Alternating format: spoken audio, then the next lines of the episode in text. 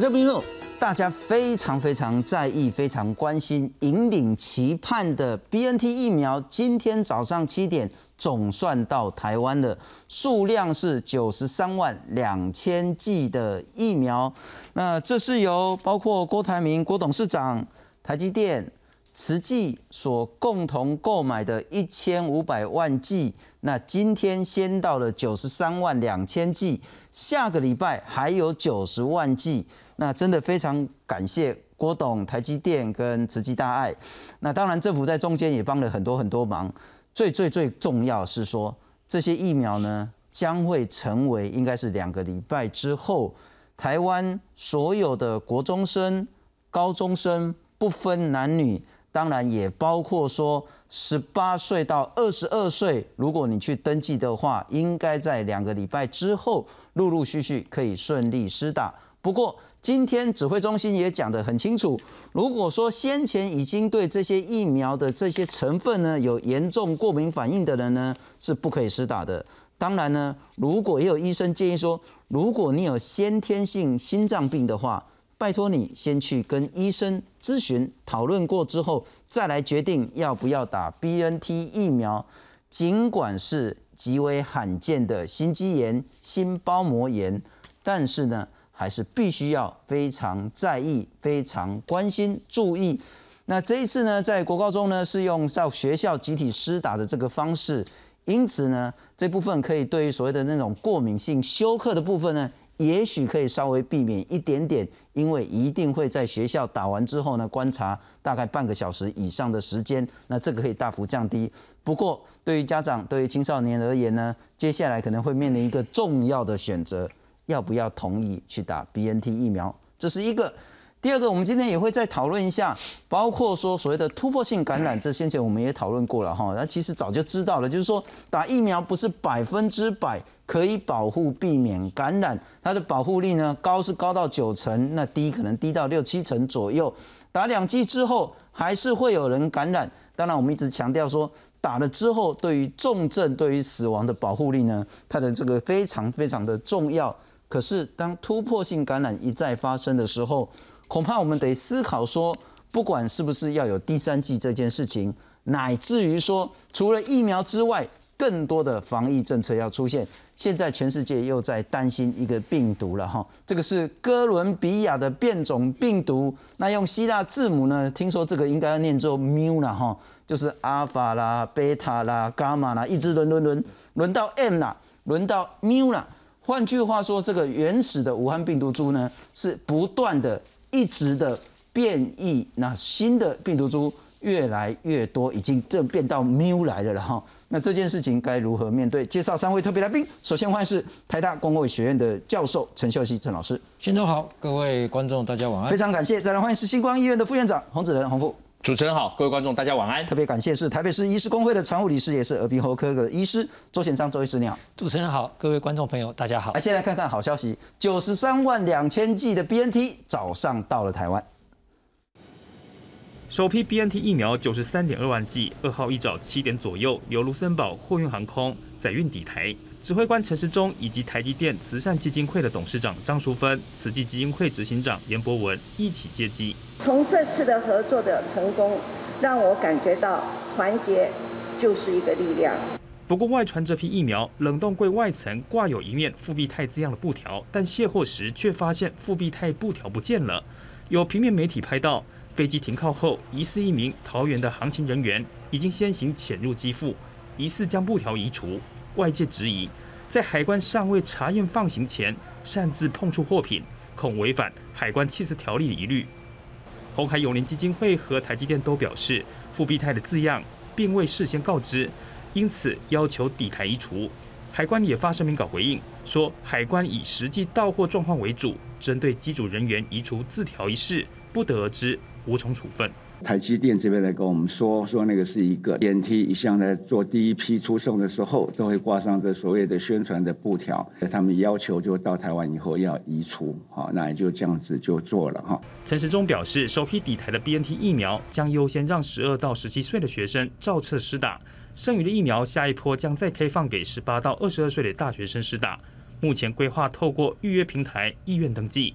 至于施打日期仍未定案，预估封间检验的时程恐怕得等上十四天，相较 A Z 等其他疫苗七天内完成。陈世忠表示，主要是因为标准品较晚抵达。检验封签上面一定的一个条件跟标准，先来的话，我们就先可以开始来做。那第二批以后如果没有问题，那时间就会比较短。也有医师提醒，根据国外调查发现，打 BNT 出现过敏性休克的病人，大多对磺胺类、盘尼西林等抗生素过敏，或是对带壳海鲜、蛋类等食物过敏。少部分的人对狂犬病流感疫苗过敏，并提醒女性要特别注意。国外一千九百万人打过 BNT 疫苗，有二十一人出现过敏性休克反应，其中女性占九成。不过，指挥中心也针对男性的部分提醒疫苗注射后需要注意的症状，就是男生的部分可能要特别注意，是可能会出现极罕见的心肌炎、心包膜炎的的一个症状。红海集团创办人郭台铭日前预告，接下来每周都会有 BNT 疫苗抵台，传出下周三又会有九十万剂。指挥官陈时中也证实，时间很接近，会邀请郭董一起接机。记者黄六蒋龙祥、詹淑云台北桃园综合报道。我们先来看看疫苗到货的情形。那今天早上到的是九十三万两千剂，那第二批应该在下礼拜了哈。这个时间真的在来之前都没有人可以说真正确定，理论上是下礼拜三晚上可以到。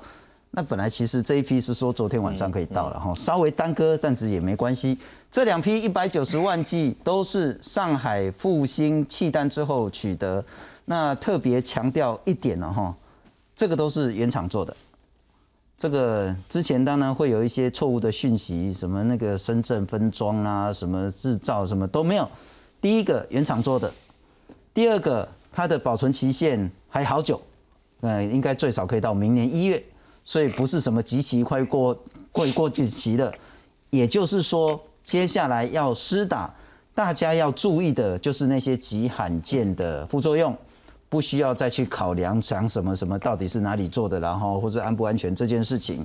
那依照原本是说，其实我觉得这个议题，也许看三位来宾的想法，但真的是这么重要吗？有没有写复必泰？啊，写英文、写德文，到底写简体字、写繁体字是不是那么的关键？那不过原本的签约是说没有复必泰了哈，那这是又有一些政治上的小小的纷扰。那预期之后每一个月 BNT 呢，可以对台湾供货大概是一百二十万剂到两百四十万剂，希望接下来这个货源就比较稳定一点点。但我还是想先请教陈老师了哈，是我们如果回顾这几个月来，其实说实在。真的要非常感谢郭台铭，是，因为其实那个时候的气氛是说买不到啦，就国际就没现货嘛，啊，你民间要去努力就真的没有，再努力也没可能嘛，哈。那时候很多的，然后又讲说啊，跟中国之间的关系啦，中国被橄榄雕啦，还是光我们不可能去买中国的疫苗等等，在政治上跟现实考量上跟国际关系上都有非常非常的这些挫折困境，但。郭董其实就是虽千万人吾往矣，那最后当然还有包括其他单位的努力。但我想问，这一连串的采购疫苗过程，最后结果是好的，是成功的，是官民合作下的一个胜利。但这个经验可以告诉我们什么事情？在以后的时候，对，我想这个呃，郭总这一次呃这个模式哈，其实啊，我可以用一个比喻，就是其实我们都知道，全世界比尔盖茨在疫苗上面的。经营以及企业的精神对于全世界的这样的贡献。那我想郭总这一次其实他的这种做法，哦，带领这些 NGO 组织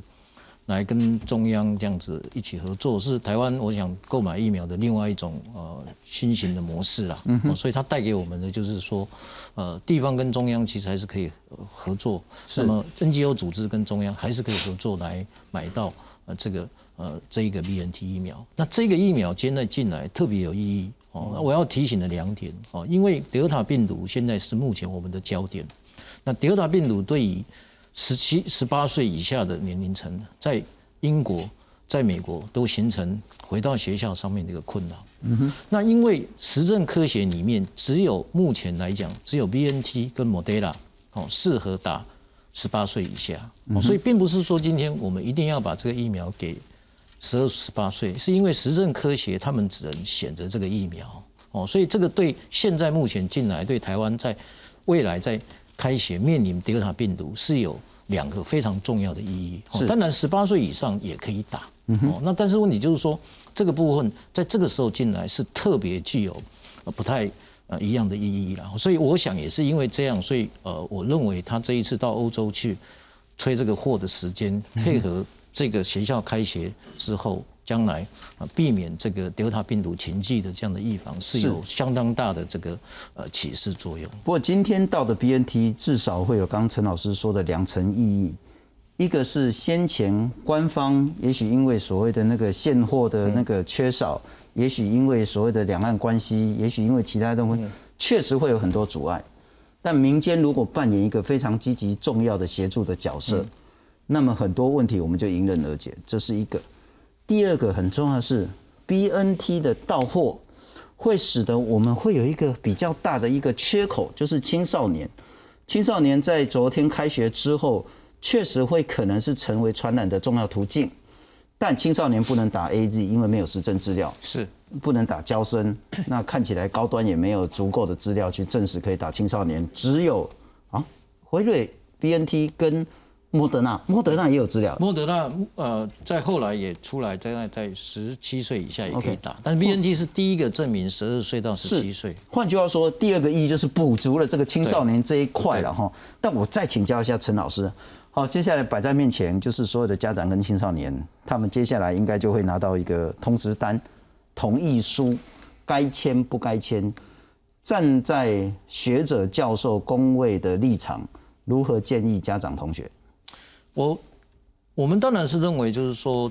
对 B N T 跟这个呃 Moderna 一样，它都是属于 m R N 疫苗。那我想医师们也都知道，对刚才你也呃节目前面也提到，对于这个极罕见的心肌炎，也是一个在美国打的。不过整体而言，呃，在疫苗考虑还是以利跟弊来看。那对于德尔塔病毒它入侵之后。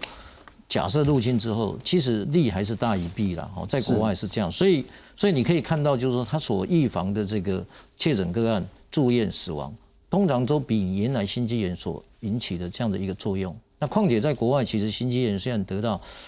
呃，大部分的人因为都没有听到很多有死亡的，是，那虽然心炎大部分都是康复，所以。对台湾医疗系统本来就很好的情况之下，我认为这一个事件，只要我们前面提到的好好注意它，对于心脏这些问题，让医师们来做事前的评估，更小心评估。我当然要非常小心的这样的一个做法，因为毕竟这也是第一次在。这种年龄层施打，是那所以我觉得我们因为我们过去年长反打潮的那一次的经验之后，我像我们的其实整个医疗体系，在我看来已经到提升到一个警戒线，都知道如何事前评估，所以我是觉得家长可以在这个情况之下，好好去做一下考虑。当然选择打疫苗，在现在目前台湾的疫情情况之下，大家是有机会选择不同的疫苗，不同的这样的一个。的这样的一个选择要不要打的种类，不过我还是建议以利大于弊的经验来讲，我会觉得是说可以来鼓励这个施打。不过可能要再补充一下资讯了哈台湾尽管现在呢从三级降到所谓的二加二加的这个警戒程度，但每天从国外进来的 Delta 病毒还是一直在攻击我们国门。然后等一下我们会谈到所谓的突破性感染。如果就死亡率来讲的话呢，恐怕你得考虑到所谓的感染之后的致死率，跟打了疫苗之后的副作用的几率，这个要两相平衡。因此，我要请教一下周老师了哈，一定接下来很多家长会跑去你的诊所问说，哎，一定啊，这喜贝安娜的哈，我们来看看，确实有这个，这个是机关署所公布的，这个是所有国家都会跟民众讲的，打了 BNT 之后呢，有一个非常常见的几率是多少呢？十个里面可能有一个，或是一百个里面可能会有一两个，这种就是住的这边呢会痛啊，神道道能搞搞，他可以听，肌肉会痛诶，胃管啊，关节痛、发烧，这个都还好了，休息个几天就好了。恶心、呕吐，这个也是常见的情形，那几率也算高，也是十分之一到百分之一，这个其实就是不舒服了哈，但是这个都可以接受的。但接下来就比较严重一点点的，淋巴肿大、过敏反应、失眠、身体不适或荨麻疹等等的，这个呢就不常见，这个是百分之一到千分之一的几率。那我们现在担心就这两个了哈，千分之一到万分之一，说高不高，说低也不低，因为我们接下来至少全台湾国高中生有一百多万，那如果是用比较高的万分之一的话，那也可能会出现一百多例颜面神经麻痹。那这个呢不清楚的心肌炎或心包膜炎，可能是十万分之一、十万分之二，或是百万分之三四的这个几率。但如果我们打了一百多万剂，可能就几率来讲会看到三四例以上的这种心肌炎、心包膜炎，那家长该怎么办呢？是，那主持人提到这个问题哈，其实是非常重要了哈。像我们每年如果说在这个季节开始哈，其实也是要施打流感疫苗的时间哈。那我们也是会给家长哈，就是签那个同意书嘛哈。那一般学生来讲的话，都是在那个呃学校里面集体施打哦，他比就不会到诊所来，除非有一些就是说他漏掉那天刚好他不舒服了哈。那有一个叫小蜜蜂，他可以拿一个单子就到诊所来打。那我们我们在诊所里面。施打的这个学生呢，其实是非常少，因为都集体在那个学学校施打啊，所以我们在打这个是非常有经验的哈。那所以这次 BNT 进来的时候哈，其实我们医师工会就是跟大家的会员哈，我们都就是摩拳擦掌哦，很想要快把这个疫苗赶快把它打出去了。那可是刚才主持人提到，就是说家长会有一些疑虑了哈。你要知道说哈，所谓的万分之一就是一万个人有一个嘛。那对家长来讲，如果是他的小孩，他就是百分之百。是是哦是。他不是万分之一呢，哈，对他而言，哈，所以这个每个人，哈，这个对他来讲，其实你家长如果做了这个决定，万一小孩子又怎么样，其实他心理压力。他以后要背后背负的这个呃所谓的责任，人家对他的责难哈，其实是蛮重的啦。哦，所以这个资讯的揭露哈，当然就是非常的重要了哈。不过还好，我们如果说有，当然有些家长他是会来问，哦，因为他的孩子虽然是在学校打，但是他会来问我们嘛，因为跟我们比较熟嘛哈。那我们把资讯揭露哈，大大概这些呃这个这些副作用，家长老师讲就是说嗯。它大概就是都是比较可逆性的了哈，除非说是过敏性休克，有的时候就是比较来不及了哈。那刚才主持人有在讲，就是说这个如果在学校里面打的话，其实他们就是也不会离开嘛。是前前几天还有台北市政府还想要说。是不是有的要再去什么花博打？我们刚才讲说，我不要不要不要，你那个学生怎么这样移动呢？就到学校里面去打就好。他有调查哦，哦，后来就不了了之了。哦，就是说他们，因为哦，现在我们要去打这个疫苗的时候哈，我们在过去的经验哈，因为我们如果要打流感疫苗的话，是国高中生跟小学生，是，你一年打完哈，我们要差不多花两个月的时间去校园才打得完呢。那现在如果要打这个 BNT 疫苗，当然没有小学生了哈，就是国中高中生，哎，也要花。可能一个多月才能把这一第一轮打完哦。有哦，那疫苗一直进来，我们急着，哎，中间还要再隔一个，再再至少隔七天再去打一个流感疫苗。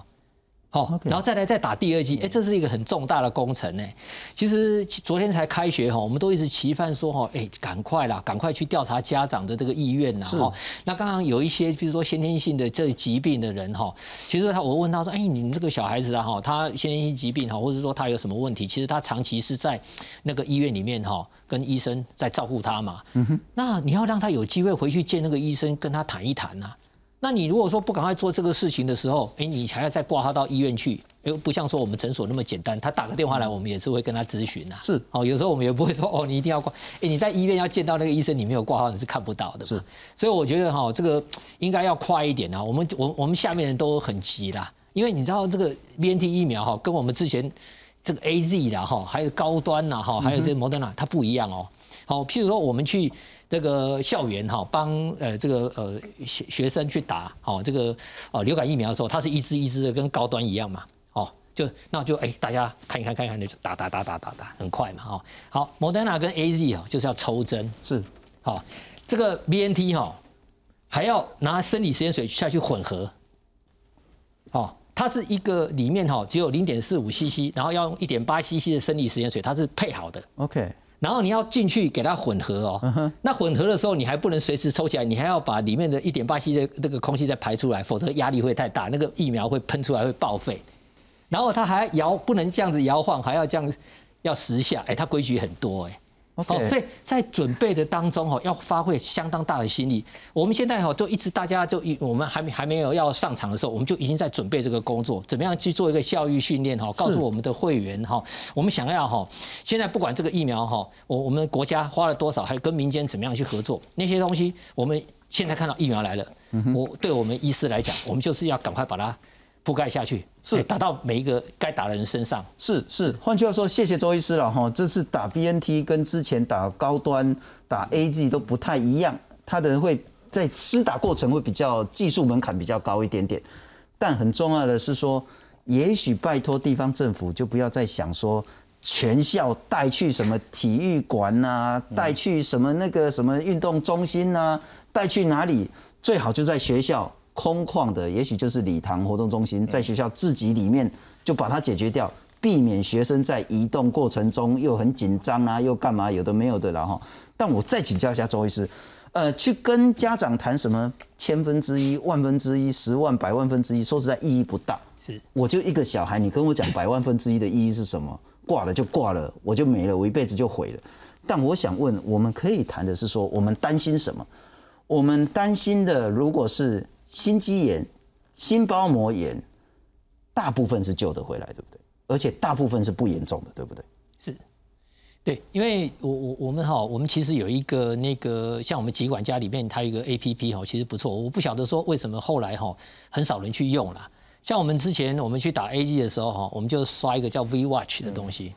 好，那他会他会问我说我是打什么疫苗？那比如说我打 A Z 啊，什么时候打？然后李主席明天来问你说啊，你今天有没有什么不舒服？有没有什么？哦，好，那如果你是打摩登啊，然后他的问的时辰会不一样，他会提醒你说，哎，那个你 A G 该该打第二剂啦，好啊，打完以后他又来问候你哈，那每天问每天问，然后再一周一周问，然后他问你，所以他设计来讲的话哈。对每种疫苗哈，它有特别的。你那我们每天这个机机管家的 A P A 出现这样说，我点进去看，他会问你说，哎，你会不会这个心悸啊，还是会呼吸困难呐？哎，那需不需要看医生啊？其实我们现在青少青少年哦，以前因为那个老人家呢，有时候他比较不会用这个东西嘛，那年轻人用这个是很好啊。那如果说哎，每天他可以提醒他。好，提醒他说：“哎，我今天是不是有什么状况？我是不是要赶快去看医生？”好，我们及早处理。像那个 TTS 那个血栓哈，很多都是因为太慢去了。其实如果早点去的话哈，还是可以。把它救回来啊！是，所以为什么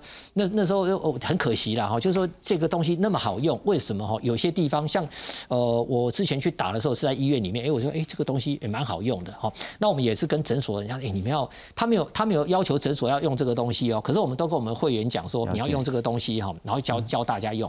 好，那这样子的话哈，比较有保障，甚至说啊，我用了以后，哎，它里面的一些症状出来的时候，我该不该看医生？哎，其实他会咨询我。换句话说，最大的关键是在于说，不要在之前很紧张、很紧张，而是要在打了之后注意自己身体上的一些变化，而这是不是一个重要、罕见的这一些严重副作用的前兆？如果是，赶快就医，大部分情形都能解决。我再请教一下副院长啊，那当然今天呃，疾管署也特别谈到说，哪一些人是比较大的风险啊，不好打的，譬如说。有严重过敏，特别对疫苗成分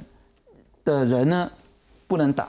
但因为很多人，我们所有人对于 BNT 都是第一剂嘛，哈。但如果第一剂有严重过敏反应，那第二剂你就不要再打 BNT 了。那或者是说你已经知道一些特别的情形，指挥中心讲说，男生呢，哈，要注意极罕见的心肌炎或心包膜炎。如果打了之后急性的胸痛、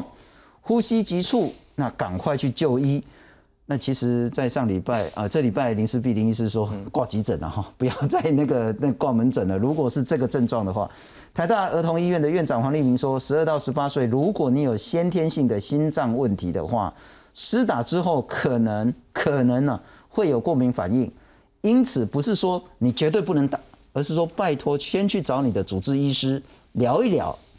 到底该不该打。那李炳宇李医师说，严重不良反应是包括过敏性休克跟心肌炎。那心肌炎主要是三十岁以下，刚好就是现在的族群，跟有没有心脏病没有关系。那心肌炎哪一些是高风险族群呢？不知道，任何人可能都是，任何人可能都不是，因为没有实证的资料可以证实。那北医的主任李恒章呢，他说。年长者要先评估心肺功能啊，哈，如果心跳速度增加、血液不稳的话，要注意一点。欧洲药物管理局说呢，这个在欧洲的施打经验呢，心肌炎的发生率大概是百万分之一。该如何面对这些事情？是，我想哦，因为这个 BNT 这个疫苗哦，全世界哈，其实以色列就是最佳的一个可以看他们施打后的一个哈第四期的一个反应的状况哈，在以色列其实是最值得我们去参考的啦。那最近呢，在八月二十五号哈，NEJM 哦，就新英格兰杂志，它有发表了一篇哈，就是说打这个 BNT 疫苗跟不良事件之间的一个关系哦。那它是收集的从去年哈十二月份到今年五月份，那有八十八万的这个接种完整两剂疫苗的，好，那另外有八十八万人是还没有接种疫苗，但是在这个五月去年的十二月到今年五月过程中，没有施打完完整疫苗的，慢慢也会移到完整施打完疫苗的这一组来，哈，所以施打完疫苗的这一组的人数会越来越多，然后他再来跟对照组比较说，没有施打疫苗这一组这两个族群之间的不良反应事件的比率。在统计学上有没有一些差异的情形？那他们是观察施打后三周内的不良副作用的一个情况，然后，那它总共呢，呃，列出了二十五个项目，哈，这里面呢包含像是哦心肌炎呐、心包膜炎、心律不整呐、哈肺栓塞、心肌梗塞、哦血小板减少症等等的，一共有二十五项。后来呢，经过他们的统计以后呢，他们就发现呢，这里面呢跟四个项目的不良事件呢，比较有统计学上在九十五信赖区间上面的一些哦相关性。然后，那第一号的第一个相关最相关的，他就发现是心肌炎，确实就是心肌炎。他们就观察到心肌炎的风险比率在施打疫苗组跟没有施打疫苗组之间的超是差了三点二四倍，哦，三点二四倍。那他他也观察到说，二十岁到三十四岁。二十岁到三十四岁之间，好观察到心肌炎的不良副作用的哦，这个人数是比较相对多的。但是呢，总体看起来呢，它是观察的这个十万的这个施打的人次里面，发生这种不良事件心肌炎有二点七次，哦，二点七次。所以基本上来讲呢，他就是观察到说，哎，其实施打完这 BNT 疫苗以后，跟心肌炎的这个风险比例。就是有施打疫苗组跟未施打疫苗组就差了三点二四倍。另外三个比较相关的是什么呢？一个是淋巴结的肿胀啊，我们都知道打完疫苗以后，这淋巴结肿胀有打的是二点四三倍哈，跟没有施打的。另外阑尾炎是一点四倍。那最后一个是带状疱疹的感染哈，是一点四三倍。当然，一带状疱疹的感染，有的医生是推测说，因为施打完疫苗哈，因为紧张啊，或者是说休息不够等等，都有可能会有这个情况哈。但是他这篇文章最后的结论还是。提到的是说，好，虽然是说这个 B N T 疫苗打了以后会有这些不良事件，而且是跟这四个相，这刚才我讲的这四个项目是比较有相关性，但是其他的我刚才讲的说。包含心包膜炎、心律不整啊、肺栓塞、心肌梗塞，他认为那个相关性不是那么的强，然后，所以我想就是说，我常讲说，我们防疫就是看科学与证据嘛，吼。是。那从这个 N E J 片 A N E J M 的这篇文章，我们所看到它的一个报告是这个样子。那我觉得这个也是值得我们国内医界的人士根据这篇 paper。那去了解到说我们在施打的时候可能要注意到这些状况的一个出现，然后那另外刚才主持人有提到一个重点是说，其实今天我觉得是一个呃九月二号是一个很值得就是我们在历史上写下的一天的日子。为什么哈？因为事实上我们都知道这个 B N T 疫苗哈，从这个今年四五月哈这个红海郭台铭董事长开始倡议之后哈无那到现在，事实上在这个过程之中。我大家可能没有观察到，说疫情其实是瞬息万变的。什么叫瞬息万变？就是说，我们当时在四月四五月的时候，我们也还没有知道说，到底 Delta 病毒进入到以色列跟欧美以后，好，进入到欧美以后，竟然必须要有第三季的这个加强，才能够避免被感染跟有症状感染的这件事。那我们也不知道说，在全世界在这几个月也发生像 Moderna 的工厂的问题出不了货，A Z 的工厂也出了问题，很多国家为了抢这个疫苗第三季等等的问题，在这个整个疫苗供应非常不充足的情况下，今天这九十三点二万剂的疫苗能够来到我们台湾。我觉得这对我们来讲，无非是一个很大的一个强心剂。所以刚才主持人讲的非常没有错，这个还好是有郭台铭的出来坚持他的理想去倡议这件事情。那另外，当然我觉得政府在站在以人民健康跟防疫的考量下，大家互相的好合作，那完成这件事情确实是不容易的一件事情。然后，那尤其是刚才那个秀熙教授提到的那个，也确实就是说，我再补充一下，就是说，因为我们这次打的是十二岁。哦，到十七岁，然后十八到二十二，其实这一群学生哈，我就讲说，其实学生在这一个在这个念书的这段时间，哈，是最密集接触的一段时间呐，哦，因为他们学生就八个小时学习在一起，吃饭在一起，是哦，都都都必须要在一起，所以他的那个风险的程度的话，接触风险的程度，只要一有学生可能有被感染的话，那当然这很有可能，如果说他又是轻症、轻症或无症状，但是他可能会把病毒往他的家里面。哦，这个阿公阿妈或者爸爸妈妈的家庭里面去，好去感染嘛。哦，所以我想，我们把 B N T 先打在这群小朋友身上，也是有它这个一个道理的一个存在的哈。那另外我也观察到另外一个社会的一个现象哈，大家有没有注意到？就这两天，为的是十二岁到十七岁先打，以后十八岁到二十二岁这些。大学生好也好，研究生也好，就一直在探讨说，哎，我们大学生也要出来打疫苗，包含台湾大学的学生就出来说，哎，他们也要施打疫苗，好等等。那上班族就说，哎，为什么你们先打？我上班族也是要有经济生产力，我也应该先打。那我觉得在这个过程中，我是观察到，我不知道老师同不同意，就是说，我觉得我们台湾的这个学学生也好，民众的公民对这个公共卫生的这种素质哈，我觉得是还不错哎，是，就说大家都很想。赶快打疫苗来避免被感染的，因为这个在国外欧美是看比较看不到这个情况，所以我就想说，从这个事件里面也看到说，台湾的疫情防控到目前，我觉得表现还是相当不错的一个情况下，是不可讳言，就是我常讲的那个防疫金三角里面的公民素质这一段。扮演非常重要的角色，就是说民众自发性的对公共卫生有这样的一个认知，愿意出来主动打疫苗，愿意主动出来防疫。那我觉得这件事也是让台湾从疫情到现在还能够到前两天一百零八天后清零。我想原因也是在这个地方。不过大家想打疫苗，当然是一件好事，对公卫对防疫都是一个重要的了哈。不过可能也是因为如果我们十二到十八岁，大概台湾大概就是一百三四十万人，那今天来了九十多万，下礼拜再来九十多万。如果大家全打的话，还也还够，但当然我相信一定还是有很有一些疑虑了哈。但如果说接下来有更多的疫苗，恐怕在对一些高风险的长者的第二季。还有有很多人，现在我们大概打到七成以上，七十五岁以上，还有三成没打第一剂疫苗的，这个要赶快补齐，否则接下来在风雨要到之前，赶快把我们的能量补齐。嗯，但回到这个副作用，这个是林世斌林医师在这个礼拜呃提供给我们的这个资料，这是美国 CDC 的资料。那他看说，特别是他是十八到二十九了哈，所以我们是如果十二到十八相关数据可能会有一点点不太一样。打了疫苗，左边是女性的，打了这个 mRNA 疫苗之后呢，百万人里面预防了一万两千八百个感染，预防了七百五十个一万一百万里面预防了七百五十个人住院，少掉了七百五十个人住院了哈，也少掉了五十个住 ICU 的，更少掉了五个死亡个案，出现了什么呢？出现了百万个里面呢，出现了三到四个心肌炎的个案，啊，没有人死亡哦，就是都有救回来，都是轻微症状。那男性就高一点了哈，男性百万人里面呢，十八到二十九岁打了 mRNA 疫苗呢，预防了九千六百个感染，预防了三百个住院，预防了六十个 ICU，预防了三个死亡。发生什么呢？二十二到二十七个心肌炎的个案，那两相比较，可能就得去思考打好还是不打好。我们再来看看该如何看待这个，特别是 BNT 的副作用。第一批 BNT 疫苗总算抵台，将优先让十二到十七岁的学生族群施打。不过，不良反应事件频传，家长犹豫是否该让孩子注射。有医师指出，BNT 疫苗的严重不良反应是过敏性休克和心肌炎，但几率并不高。一个是过敏性休克嘛，嗯，那这个发生率是百万分之二到五，三十分钟里面不发作的话，会再发作过敏性休克的机会就很少了。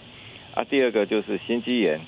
啊，心肌炎的发生率在那个年轻的族群可能是百万分之几十啦。嗯，啊，就是年轻的男生比较会发生，大部分是很良性的，死亡率不超过百分之十了。以美国为例，目前心肌炎的通报数量是一千件。专家表示，其中风险最高的是十二到十七岁的少年，发生几率是十万分之四。因此，注射 BNT 疫苗后的七天内，如果有胸痛等症状，就要尽速就医。三个主要症状，一个就是胸痛，胸痛。胸痛，然后第二个是可能会发生心律不整，所以他可能会心悸，然后气喘不过来。而罹患心血管疾病的族群是否不适合打 BNT 疫苗？对此，专家表示，这些有慢性病史的人反而更应该打，否则染疫后引发重症风险更高。记者综合报道。啊，陈老师，我还是要请教了哈，就是说这一阵子以来，我们包括对于长者、对于医护、对于所谓的前九类的人，我们都有很多集体施打的经验。但我们现在遇到一个新的状况，我们要打的是青少年。那青少年呢？因为还不是具有法定的人格，所以呢，他还要家长同意，所以这就是比较复杂一点。家长要帮青少年或者跟青少年一起讨论到底要不要施打，所以会有一点点复杂的地方。我再请教，接下来就是反正就是要打青少年的，到校园里面去打，在工位政策上，我们该如何思考，该如何执行？好，我们看。今其实其实刚才呃信中提到的，就是这一个利大于弊，所以你看可以救这么多，呃预防这么多感染，救这么多的命，那才有三到四个，对不对？那所以利大于弊。不过我们要思考一个，刚才周医师提到，在台湾因为疫情控制的很好，所以上面的现象并不存在，所以会会让大家会觉得。副作用的东西变得非常重要，这就是我们最近在全世界引起的一个疫苗控制越好的国家，副作用跟疫情之间就变成是一个矛盾的现象。也就是说，这个是一个很现实的啊，就是刚才讲是说啊，如果我们现在 case 都是零，啊，就上面都没有啊啊，所以我当然下面出现了一个所谓的这个呃心肌炎的 case，大家当然就很 care，这个是很正常的啦哦，也是很正常。所以，但是我必须讲啊，就是说。当我们今天发生这个事情，我们就不要理性的去思考一件事情，因为我们谈的这都是整个族群。是，回到个人的时候，当然就是百分之百。所以每一个人本来就有权利去做这个决策。是，哦，也就是说，这就是今天我们我们得到的一个好的代价，不应该不是不应该说这是一个困难，而是说我们因为疫情控制好，我们才有。选择，如果我们的疫情是像上面这样一万两千八百个 case，那就没选了，就直接去打了，还选所以你看到五月的时候，大家为什么那么急着打疫苗？所以这个是一个公共卫生很好的议题的示范。哦，那所以我要提醒大家一点，就是说我们有些时候当遇到这个副作用副作用发生的，或者是这些都，我们一定要去一一定要思考这些在第三期临床试验。实际上是真的看不出来，你看它都是百万分之三到四，百万分之二十二。你在做第三期临床试验的时候，只有最多也不过五万到十万，所以大家就会一直觉得，哎哎，那这个东西不是科学验证过，为什么到最后还会出现这个？这就是我们今天考虑到一个很重要激励的问题。是哦，所以民众在判断这个当然有选择，但是你去判断这个两个很重要，第一个这个。这个激励对你来讲其实还是很低的哦啊。第二个就是说，刚才我讲的最重要是什么？就是医疗事前的评估是决定今天我们会不会发生三到四、二十二到二十七的最重要因素。因为刚才我非常同意周医师，就是说今天打疫苗除了技术上面有差别之外，就像可是对于所有的疫苗的原则都一样，你一定要相信医师的临床评估，而且要做好这些评估的事前的等等准备。我们的国家从来对疫苗要求都是最最严格，医师你看，我们打 HPV 疫苗都要三十分钟之后，然后之后才放你走。哦，这些在很多国家其实并没有这样做，但是我们国家就是严格要求，所以我是认为我们已经有环打潮经验，我们也有这些这些经验的时候。我们就应该了解这些小孩子，我们应该稍微要评，要怎么样来评估一下，像刚才用几小呃这个所谓的这个小管家这个东西来做一样。所以说，我认为这些 case 是可以避免的哦。但是发生一个 case 的时候，我们也要注意它后面的评估，以及我们媒体对于这些的报道，以及我们对于这些调查，对于民众的观感反应，这些都是一系列过程，我们应该事先都把它。部署好，现在时候开始就应该要想这个问题。是是是，不过周医师傅就说 很复杂，然后又很两难。譬如说，台湾刚拿到 A G 的时候，那日本啊赠送我们 A G 的时候，一开始最年长的先打，然后就发生很多年长者不幸过世的新闻。接下来就有 A G 环打潮，然后我们有了莫德纳之后呢，往下年龄打也出现了一些严重不良反应的通报。又来一次环打潮，高端可以打之后呢，来个四个、五个、六个案例之后呢，又来一个环打潮。我很担心的一点是说，B N T 在两个礼拜之后，在国高中开始打之后，如果通报一两个严重不良反应的时候，那个整个社会压力会很大很大。第二个两难的是说，啊，不是所有的工会学者、医师，还有一些那个教授们都跟我们讲说，这个新冠肺炎对于老人家的威胁很大。对于年轻族群，特别是对小孩子，重症率低到不行，死亡率更是低到不行。如果是这样，我真的还有必要去冒这个副作用的风险吗？嗯，像这个哈，这个就是变成说，小孩子他并不是一个独立的个体啦，哦，因为他为什么他会回家嘛？他会见他的阿公阿妈，是哦，但是一见我们现在在台，我们台湾我们的这个家庭的这个大家的哦。呃，亲和力都很高嘛，哈都会常常见面嘛。那那时候在疫情这个三级警戒的时候，也有说啊，那回台北的这个年轻人回去中南部探望他的这个祖父祖母，把病毒带回去的嘛。是，所以其实这个东西不能只有讲说是小孩子本身的哦，因为其实刚才讲的很好，就是说我我们诶十八岁以下，你看十八岁到二十岁，我们现在民法还还没有修正哎。其实将来如果说到要要到诊所来打的话，他十八岁以上到二十岁，你没有家长同意书，我们还是有一点。也是没有办法，十八岁也要家长同意。因为因为民法还还没有还没有，他修他有修正了，但是还没有公布实施嘛。是。那其实我们在医疗上哈，其实也那个因为民法他那个二十岁成年是。财产交易的那个保护了哈，那其实我们的都会讲说哈，其实如果这个诶诶青少年他懂得哈，知道评估自己哈，如果可以跟他好好讨论的话，他其实他有自主权呐。不过不过台湾因为这个也要把家长的这个权利夺走哈，其实 其实比较困难的哈，所以家长他会诶把，因为他也是爱基于爱护小孩子的身份，所以我们讲很重要就是三个嘛，事前。好事前如何把这个资讯揭露出来，像现在很好，我们还没开始打的时候，我们就先讲这些事情让。大家知道，那适中好，比如说我们在诶施打的时候，哦，比如说诶诶那个小孩子，我们以前去那个打跟在外在诊所打有不一样的地方，他们很容易晕针，好晕针就马上就昏倒了，可是他几秒就醒过来了，那个血压会变得很低，嗯哼，好，因为他他们有时候就是会害怕，也不是说他被打的人晕针了，因为看别人被打。打下去他也晕了，对，嗯，所以有时候我们在那个诊所要帮打帮那个小孩子打的时候，我叫他家长在外面等一下，不然有的家长他会怕，哦，就像就像有人看到血，然后他就昏了这样子，哈，所以这个其实蛮复杂的，所以我们在中间一定要呃建构的很好，就是说我们在这个打四打疫苗的时候，哈，哎，如果说哈在学校里面相对其实安全度会更高。因为我们医务人员会留在那个地方开始打的时候，到最后整组人都还会在那个地方，都不会走嘛。是，哦，那你像如果说在诊所，他可能就留三十分钟或顶多嘛，十五分钟、三十分钟没事，他就通常就十多分钟就走了。对对对，然后因为我们还还要在运作嘛，那但是我们那组人那个早上就是在那个地方。嗯。好，所以相对的来讲的话，哈，可以做及时的处理，哈，这就是事中。那事后我们就是刚才讲，第一个就是我们要怎么去监测这个不良反应，及早发现，及早做处理嘛。嗯哼。还有在不良反应已经发生了以后，有死亡病例的时候，我们政府要拿出怎么样的一个态度？是。哦，你你你那个态度，就像一刚开始 A Z，他说啊，就是年纪大了怎么样，人家怎么听得下去嘞？哦，我我们还是要要对这些呃这个家属啦哈，还有去一些老人家，我们要去够要关怀他了哈。那这个政府你做出这些关怀动作的时候，他知道说，哎，政府他其实哈还是为我们是真的是为我们好啊哈。那有后续做一些好，哎，对我们来讲哈，比如说呃补偿也好啦哈，好一些慰问也好啦哈，这样人家的 emoji 也会比较好一点的。他不是不能讲说哦，就就百分之几哎，我们这个哈跟别外比较起来还少得很呢。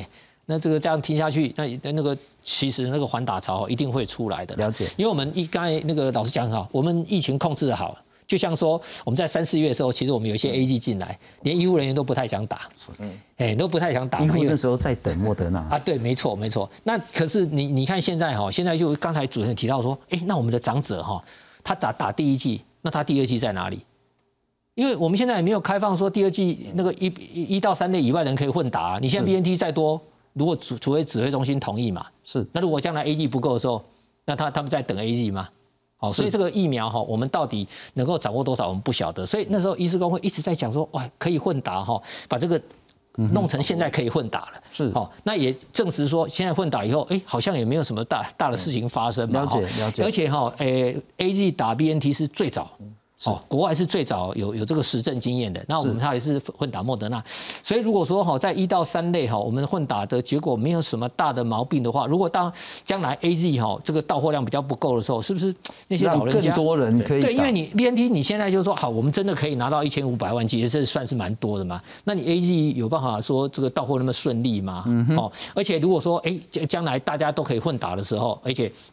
大家会觉得说，哎，我有 A G，我就赶快先去打，我就不用在那边等了。是，我将来我的选择就很多。是，好啊，你因为我我打了莫德纳，现在还有很多人迟迟在等，在等莫德纳，那他他打不到第二季，哎，这是不是可以打 B N T 什么的？这其实哈，指挥中心哈，我觉得啦，他他这个在防疫的时候真的是非常辛苦哦。有一些人真的是莫名其妙来乱那的丢了，随便乱攻击他了。他他已经防疫做的那么辛苦了，还要应付这些哈，其实蛮蛮辛苦的。可是我们在节目上，像我们工位学者。还有我们医师工会，是我们难道会有政治目的吗？对不对？其实，在五月中旬以前哦，他还不让诊所去打疫苗的。五月中旬以前哦，我们一直一直跟他争呢。你看现在我们诊所。打疫苗帮大家铺盖率弄得多高，嗯哼，而且打的都满意度很高，是啊，混打也是一直讲一直讲，一直一直去一直去保呃，好像说我们在给他乱一样这样子。你看现在弄的也没有没有，不过可能顺着周医师了哈，真的也非常谢谢医师工会最早的时候就提出来说，拜托指挥中心去研究是不是可混打。那之前是已经同意第一类就是医师人员中间的一支一高风险的医师人员可以混打，今天指挥中心宣布。第一类除了说那些高风险的医护之外，包括你们啦，这些诊所的啦、医院的啦，那种非高风险的，还有医师人员，也许是像是药房的等等的呢，它其实在第一类部分也都可以 A G 混打莫德纳或 B N T，那这是一个政策的开放。但如果我们已经有这些这么多人已经混打了，或许得再思考对于长者。因为如果大家还在等莫德纳、等 A Z，等不到，那时间一分一秒过去，那个保护力下降，这个问题要好好注意。刚谈到青少年，为什么先打青少年？当然，我们昨天金传春金老师也谈到说，最关键的应该是高风险的这些人，特别是长者，要赶快打完第二剂。可是呢，这个是就是一个问题了哈。第一个，我们当然要让那些危险族群呢，赶快补足第二剂。但如果说这个病毒还是在青少年传传传带到家里的长者的话，这个问题不能不考虑突破性感染。两剂接种完之后还会感染，这叫突破性感染。这几天台湾已经发生好多个案例。九月二号有一个六十多岁的男性呢，打过 A Z B N T，诶，打过三剂了，他还确诊。那九月一号台籍男技师打了两剂 A Z 也确诊。那有八个本土个案是突破性感染，都是接种 A G，但是这样讲对 A G 不一定公平，因为其实打其他的疫苗也有这种突破性的感染。美国 C D C 五月一号到七月二十五，美国就都没打 A G 的嘛吼，但美国洛杉矶四万三千人染疫，四分之一是突破性感染，这就跟 A G 无关，就是跟 m R N A 有关了。那英国在英格兰二十三万 Delta 呢，八分之一都已经打完两剂疫苗了。以色列呢？对于 Delta BNT 疫苗呢，效力呢降到百分之三十九，突破性感染占了最近的二分之一，因此六十岁以上呢，可能要再接种加强剂，也就是第三针的这个问题。我们来看看突破性感染，台湾该如何面对。Delta 病毒好难缠。指挥中心一号公布，一名五十多岁的机师接种两剂 A Z 疫苗后，还是感染 Delta 病毒，成为国内首例机师突破性感染的案例。防护力都是下降的。只打一剂，原则上是确实是不足不足的了哈。那即使打两剂，大家也是看到还是会有这个突破性感染的现象出现嘛。为了防堵德尔塔病毒，八月起，以色列开始为六十岁以上的长者施打第三剂 BNT 疫苗。反观国内，六十五岁以上的长者，第二剂的疫苗覆盖率却不到一点五 percent。只接受了一剂的这个疫苗。它所产生的综合血清抗体，一段时间后就很快的下降，不足以应付这些病毒的入侵。所以这篇的结论是希望要能够尽早接受第二剂疫苗。不过，指挥中心定调，新进来的 BNT 疫苗将优先让十二到十七岁的学生施打。对此，台大公卫学院兼任教授金传春并不认同，因为青少年染疫重症的几率比长者低。他强调，应该尽快提高长者的第二剂疫苗覆盖率，否则疫情再起，重症和死亡人数大增，社会一定会陷入恐慌。记者综合报道。好，副院长请教了哈，就是说我们其实现在最最最担心的第一个，当然就是 Delta。可是恐怕除了 Delta，还有其他更奇怪的东西慢慢出现，譬如说 Mu，这这这已经到 M 的了哈，那个希腊字母从 A B C 这样已经排到 M 的。那我们来看看这个是统计到八月三十号为止的这个施打情形。一是呢，其实在那个名单里面几乎百分之百都打了啦，第一季的部分。那可是我们关心的是说，包括社福机构在长照机构里面打的第一季只有百分之七十三。七十五岁只有百分之七十的人打了第一剂，六十五到七十四也只得打了七十五点六趴。那我们来看看，最关键是第二剂，第二剂就会很惨很惨。社福机构只打了五趴，高中以下的老师或军人打了二点五趴，七十五岁以上我们最担心的这个族群，一百个人里面只打了一点多个人。接下来我们的考验该如何去面对？我想哈，那个金传生老师说的哈，应该是说，因为我们现在呃之前的这个流行的病毒株都是阿法病毒嘛，哈，但是现在在全世界我们都知道，接着下来我进入我们社区绝对是 Delta 病毒，哈，那 Delta 病毒确实跟阿法病毒你也知道它的传播能力特别的好，是，这也就是说为什么刚才有人提到的是说，哎，年轻人是不是可以不要打？哦，疫苗的这件事，我认为对 Delta 病毒来讲，已经大家都已经看得到它的传播能力跟水痘一样的一个情况之下，没有打的就是会被感染，所以这个已经没有什么群体免疫的问题。以前是因为说它的传播能力可能一传四、一传五，那还可以说有一部分的人哦没有打，我们来阻断以后不会传播。可是看起来 Delta 不是这样，它就是全年龄层可能都需要打才会有这个保护的效果。这第一个，第二个就是说，在这个突破性感染里面呢，我们可以看到主要是跟时间序有关嘛，吼，因为事实上。在这个我还是想说，以色列的话，我们就看得到，就是说他们是去年十二月一月份打的那一群人，因为每个月的抗体的速度下降，以百分之四十慢慢减少的情况，所以事实上，以色列在今年的五月到六月是度过了一段非常美好的时期。他那时候那个疫情非常的稳定，每天确诊的人数不到十个人。但是你看，他从六月份以后，六月十五号，甚至以色列还解除所谓口罩令。他认为说，我军都大家都，他六月十五有就解除了以后，那整个疫情就在七八月整个又上来。目前的他的确诊人数又比一月份的高点还来得更高哈啊！但是还好的是说，以色列看起来他的死亡人数七天平均值哦，大概也是在一月份那边的三分之一，表示说死亡跟重症的人数没有明显的哦上来，但是看起来确诊人数。好是有增加，那这可能是跟我刚才讲第一个时间到一定程度，抗体浓度保护不足，还是会被确诊，还是会被感染。所以为什么以色列是从呃八月一号开始，他就针对六十岁、三十岁，甚至十二岁以上，他就是加强第三剂。我想他主要的目的，也就是说打了以后，希望提高它抗体的浓度，来避免被感染的这件事情。然后，那事实上，我认为突破性感染这件事情来讲，打了疫苗本来就是说。还是有那个风险几率会被突破性感染，但是我觉得最重要的还是说，在避免被住院跟重症的这件事情上，如果能够没有很显著的下降的一个情况之下，是那当然这个就是我们还要再配合，就是说除了疫苗打完整以外，我们的这个 NPI 的这种工位的措施，还是要把它做完整，两个合在一起的话，可能比较有机会来减少这个突破性感染的一个程度了。突破性感染听起来好像很可怕，跟事实上如果就跟感冒一样。就轻微的症状其实也没什么，但怕的就是说，如果你真的都没打疫苗，一旦被感染，接下来就是重症住院 ICU 啊嗝屁，这个是最可怕的事情了哈。不过我再请教一下副院长，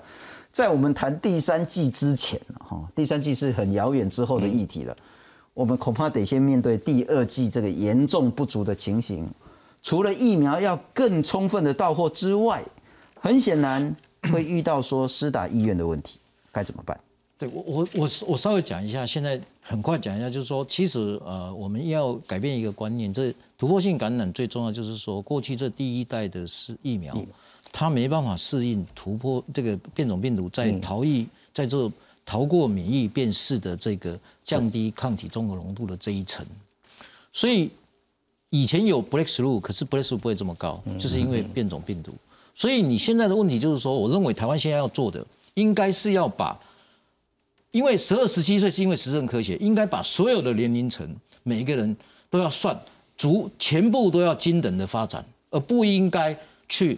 看哪一个年龄层。刚才子仁讲的非常好，就是说你现在所有的年龄层，包括年轻，其实大家德尔塔病毒之后大家都一样，所以你如果要，其实应该把类别全部打打掉，因为你医师人员跟防疫人员已经打到两剂都打完，这是最重要的，是因为这已经。形成了一个最重要的防护圈，其他的就是每个年龄层齐头并进。那再有多的疫苗，才再打到第二季的这个长者，因为这样子是怕说他的抗体中和度下降的比其他年轻人快。但是我还是觉得要重新归位年龄层，每个年龄层要齐头并进，包括到十十二岁到十岁都一样，这样子才是符合疫苗的健康平等，才是符合今天你对抗变种病毒哦。那再来才是考虑说你现在。所以为什么后来我们一直讲在讲第一季的覆盖率其实非常重要，因为你要让它每个年龄层逐步，所以你要去精算。现在其实打的最少的，大家也都知道，一定是六十五岁以下的嘛。是。那六十五岁以下逐步去算。他如果不够的，一定要补到够，所以这个地方就可以避免大家在疫苗上面健康。那台湾毕竟都没有这疫情这么低的情况之下，更需要考虑这个，所以已经没有所谓的二类，没有所谓的七类，没有所谓的这个那么多的类别，这样子才能够让台湾在 NPI 的口罩情况之下，一剂疫苗可以抵挡今天变种病毒的最好，然后再等待次世代疫苗的的这样来临，把疫苗可以一次全部都把它。一网打尽的那样的一个策略。那才是